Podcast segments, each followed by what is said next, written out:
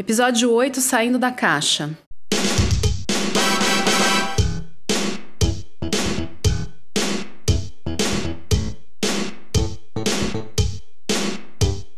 Toda vez que eu paro para elaborar mais um episódio, é como se eu caminhasse numa corda bamba e lá embaixo não tivesse uma rede protetora, mas um precipício. Cair no precipício equivale a ficar dentro da mesma caixinha de sempre, que é a mesma coisa que ficar só na superfície, aquele lugar que não oferece perigo. O mesmo que chegar na beira do mar, quando faz muito tempo que você não vê a praia, e colocar só a pontinha do dedo na água. Mas por que eu estou aqui falando como se caminhasse sem rumo e como se não bastasse levando você que me ouve junto? Só para me lembrar e deixar registrado publicamente que o nome desse podcast é Yoga Fora da Caixa. Então a gente não quer só molhar o dedinho na água, a gente quer mergulhar. A gente não quer só comida, a gente quer comida, diversão e arte. Praticar yoga é isso, é um mergulho, às vezes em águas desconhecidas. Ah, mas não é bom para alongar o corpo, tirar a dor nas costas, fortalecer os músculos, acalmar a mente? É também mas essa é uma parte da história. Nós somos formados por cinco corpos ou camadas, segundo o ponto de vista do yoga: corpo físico, músculos, ossos, articulações, corpo energético, respiração e emoções, corpo mental, pensamentos, corpo intelectual, discernimento, corpo espiritual, alma. É tudo uma coisa só. Essa divisão é um jeito de facilitar o entendimento. Por isso, depois de uma prática de yoga, as emoções podem sair da caixa sim. Nossos alunos que o digam.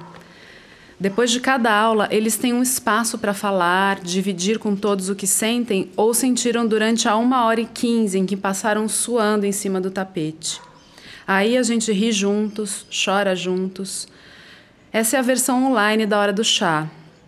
Quando a gente não vivia nesse cenário de ficção científica, todo dia aqui no estúdio tinha um chá diferente e os alunos se reuniam depois da aula para degustar e papear.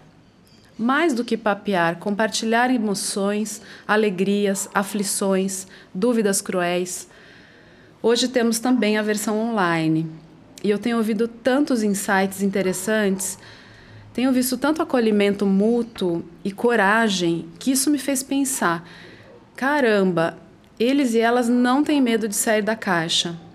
Alguns até chutam a tampa. Então eu quis trazer esse ambiente para o podcast e perguntei para os alunos: por que o yoga te faz sair da caixa?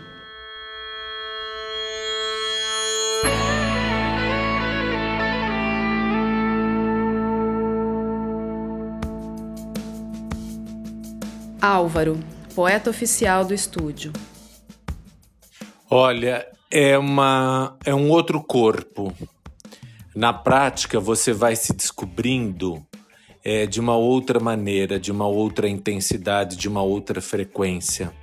É, durante a prática, né, é, parece que é um corpo ficcional, é um corpo que não existe, mas esta é a beleza de toda a, a aprendizagem na yoga, de todo o mergulho a algo que está ali, né? Vivo, orgânico, te esperando. Então é a possibilidade de você dilatar-se para si mesmo.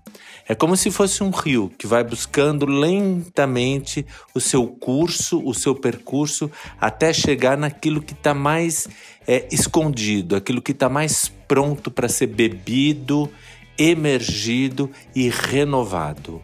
Né? E aí ele deixa de ser esse corpo ficcional e se torna o corpo real, o verdadeiro corpo que sustenta. Cidinha, um coração gigante.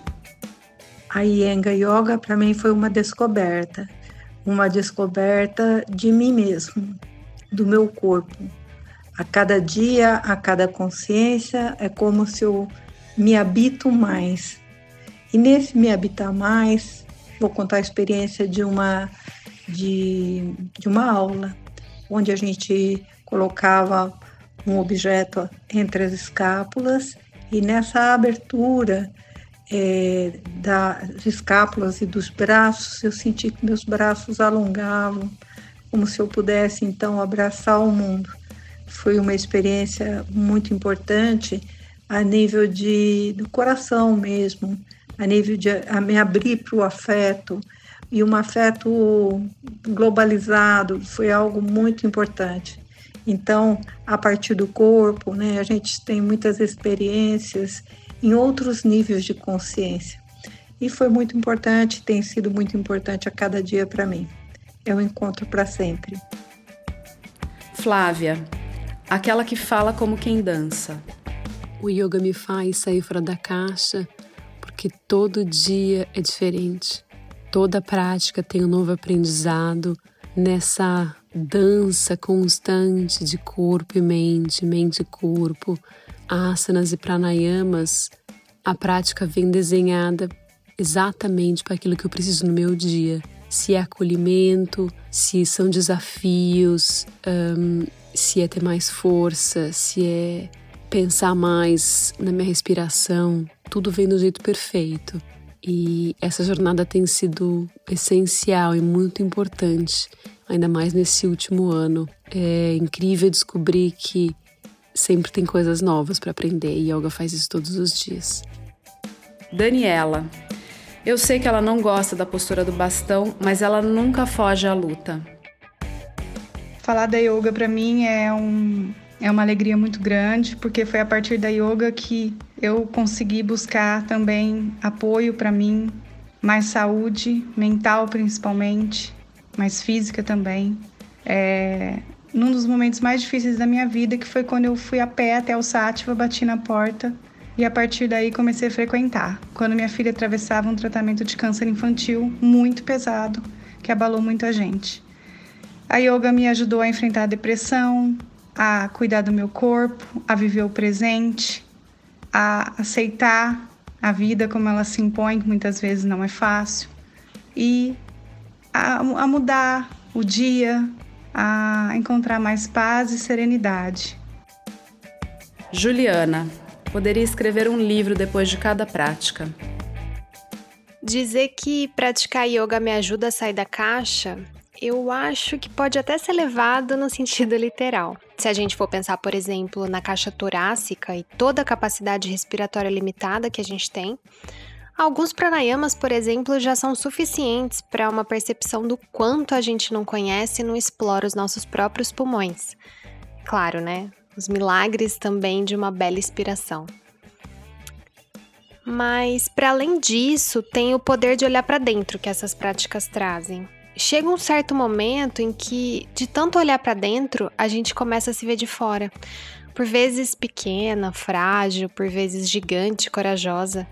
Cada asana concentrado que estica e alivia de um lado, mas também pede flexibilidade de outro, ao mesmo tempo que estabiliza a emoção, também desafia. É, eu sinto que eu fui sendo convidada pouco a pouco a visitar outras áreas da minha vida com o mesmo olhar cuidadoso e equilibrado. Então a gente entende que praticar yoga é muito mais do que se alongar ali no tapetinho. É uma filosofia que expande os nossos contornos, sabe? Até um ponto em que eles não existem mais. E dizer que assim é fácil, rápido e é só gostosinho, é claro que não, né? Mas yoga é também acolhimento, é respeito aos próprios limites. Então, a prática constante é o lembrete constante dessa beleza da gente ser tudo uma coisa só. Ricardo. Ele adora as posturas de abertura do quadril e depois que terminam ele quase levita. Fiquei pensando que ao invés de me tirar da caixa, o yoga na verdade ele abre a minha caixa. É uma prática que amplia aí a minha percepção física, mental, emocional e que me mostra onde é que eu estou agora e o potencial de onde é que eu posso chegar nesses planos. Enfim, é uma viagem interna que aguça sutilezas e que desperta o lado espiritual. Cissa, a mulher que vê cores durante o Shavasana. A yoga para mim foi chegando de mansinho, como se eu conhecesse uma pessoa e cada dia essa pessoa ia te surpreendendo e você vai se apaixonando, igual. E aí quando você percebe, você não consegue mais viver sem. Eu sou uma pessoa, quando eu começo a yoga e sou outra quando termina. É como se eu subisse numa escada e visse um mundo diferente. Eu, eu me elevo, eu fico muito melhor. E é como se eu ganhasse a vara de condão, sem a fada. E é assim, mágico. Eu mexo todos os órgãos do meu corpo, todos os músculos. Acho que só não mexe a orelha e as unhas, porque o resto a gente mexe tudo. É a melhor coisa do mundo. Vem postura. Ah, o Shavasana da Cissa. Shavasana é a postura do morto. Sempre finalizamos a prática com essa postura deitada, olhos fechados, o corpo solto e completamente relaxado. Há quem diga que só vem pelo Shavasana. Não é por nada não, mas se você nunca experimentou yoga, acho difícil resistir depois dessas falas inspiradas. Quero agradecer a todos os alunos e alunas que gravaram seus depoimentos e aos que não gravaram também. Esse episódio é uma homenagem a vocês que me fazem todos os dias sair da caixa, mesmo quando a vontade é ficar um pouco escondida. Tchau!